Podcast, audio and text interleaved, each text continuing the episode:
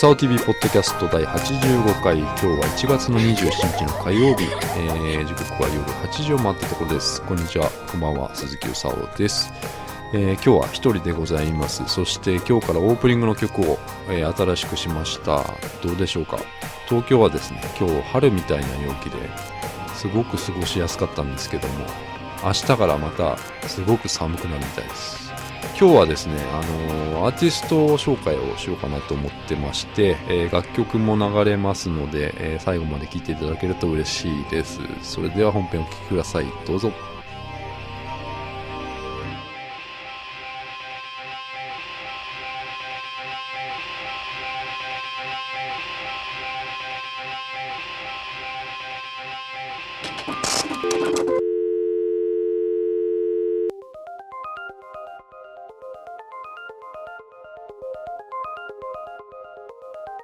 さあ、えー、ということで本編なんですけども、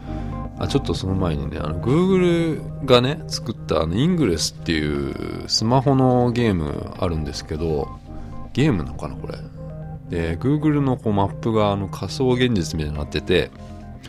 あの、その辺のビルとかをこう、ビルとかにねアクセス、ハックって言うんだ。ハックって、ハックして、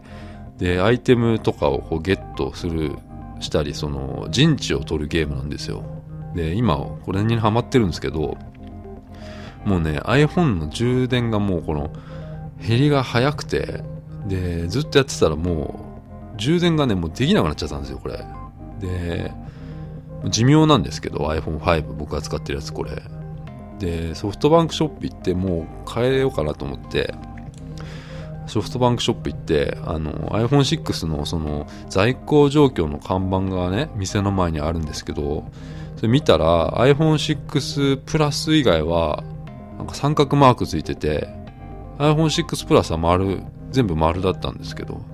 で、あんまり数がないのかなと思って、店の人に聞いたら、iPhone6 のそのプラスじゃないやつはもう取り寄せですみたいなこと言われて、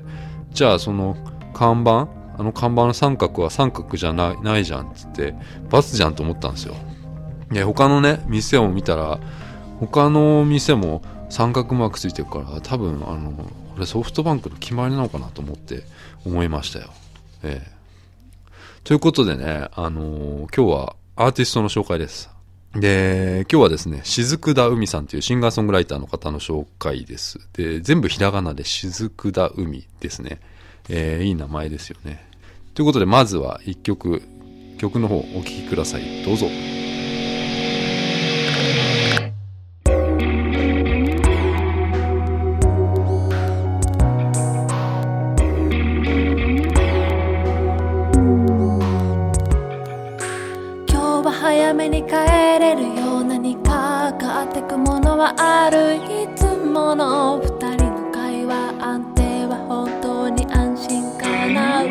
ため地方都市の改札を抜ける。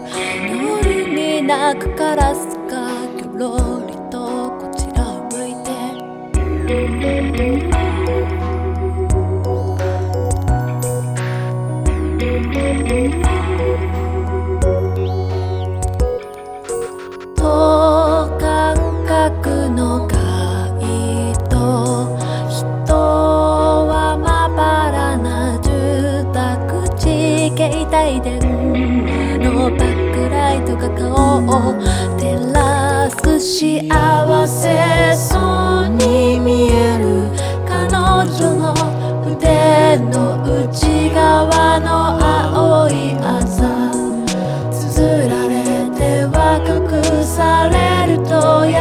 記録誰も知らない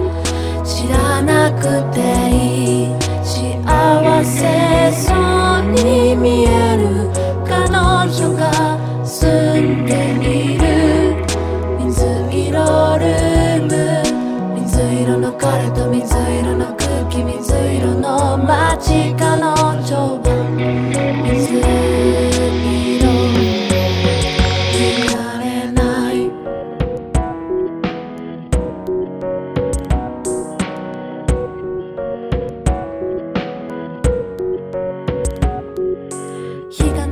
頃眠りに落ち日が沈む頃に目が覚める顔。を洗い彼女は鏡の前立ち尽くしている白い旗。地方都市に染まりきれない。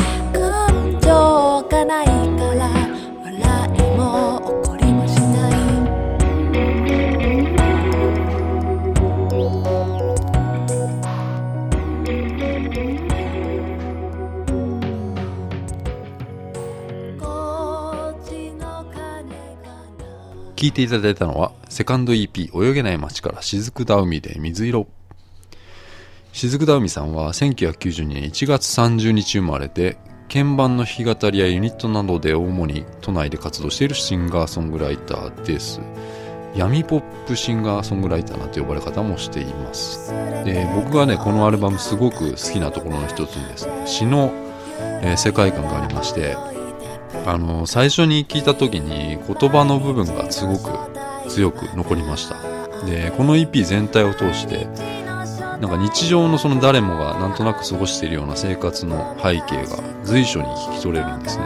でそんなね些細なことであってもなんかそれを汲み取って表現できるっていうのはとても魅力的なことだと思うし聞いた人をハッとさせられるような気がしますね。うん。で今かけたのは「水色」っていう曲なんですけども恋人でもこの夫婦でもいつも決まって誰かがいる場所に帰るってことが本当にこう正しいことなのかみたいなのがテーマになってる曲でなんか聴きながらねちょっとねいろいろ考えてたんですけど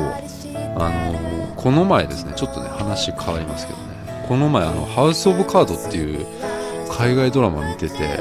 あのデビッド・フィンチャー監督のやつなんですけどでこれに出てくる主人公夫婦の関係がですね結構あのえぐくてですねいろいろ考えさせられる話でした。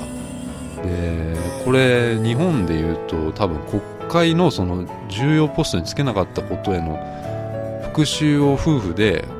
まあ、企てていくっていうストーリーなんですけど主人公はそのセブンセブンとかのケビン・スペイシーで、えー日本で言うとその幹事長みたいなやつなのかな？うん。で妻はやり手の実業家。でこれがなんかね、まあ、社長みたいな感じなんだけどクリーンウォーターなんとかっていうその水を扱う会社でもう怪しいはすごい怪しいんだけど。で資金集めとかに有名なカメラマンの写真とかを競売にしてそれを出してお金をこうゲットしていくっていう人なんだけどでそれで何が問題かっていうとねそのケビン・スペイシーはその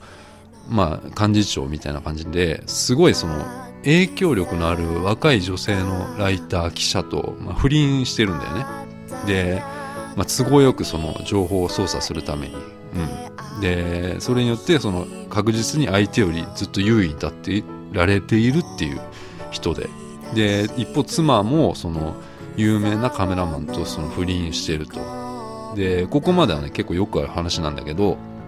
それをねあの家でお互いがその隠さずにその共有してるんだよね。そのお互いの行為を。でそれすらもうその地位とか名誉のためでそれがなんかプラスになってるなら OK じゃないかって言っててそれがその嘘嘘のないいわゆる真実の夫婦ってことで成り立ってる、うん、だから家ではその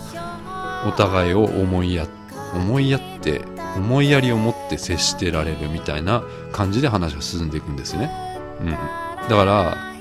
この夫婦の幸せは結局その2人でいることの幸せじゃなくて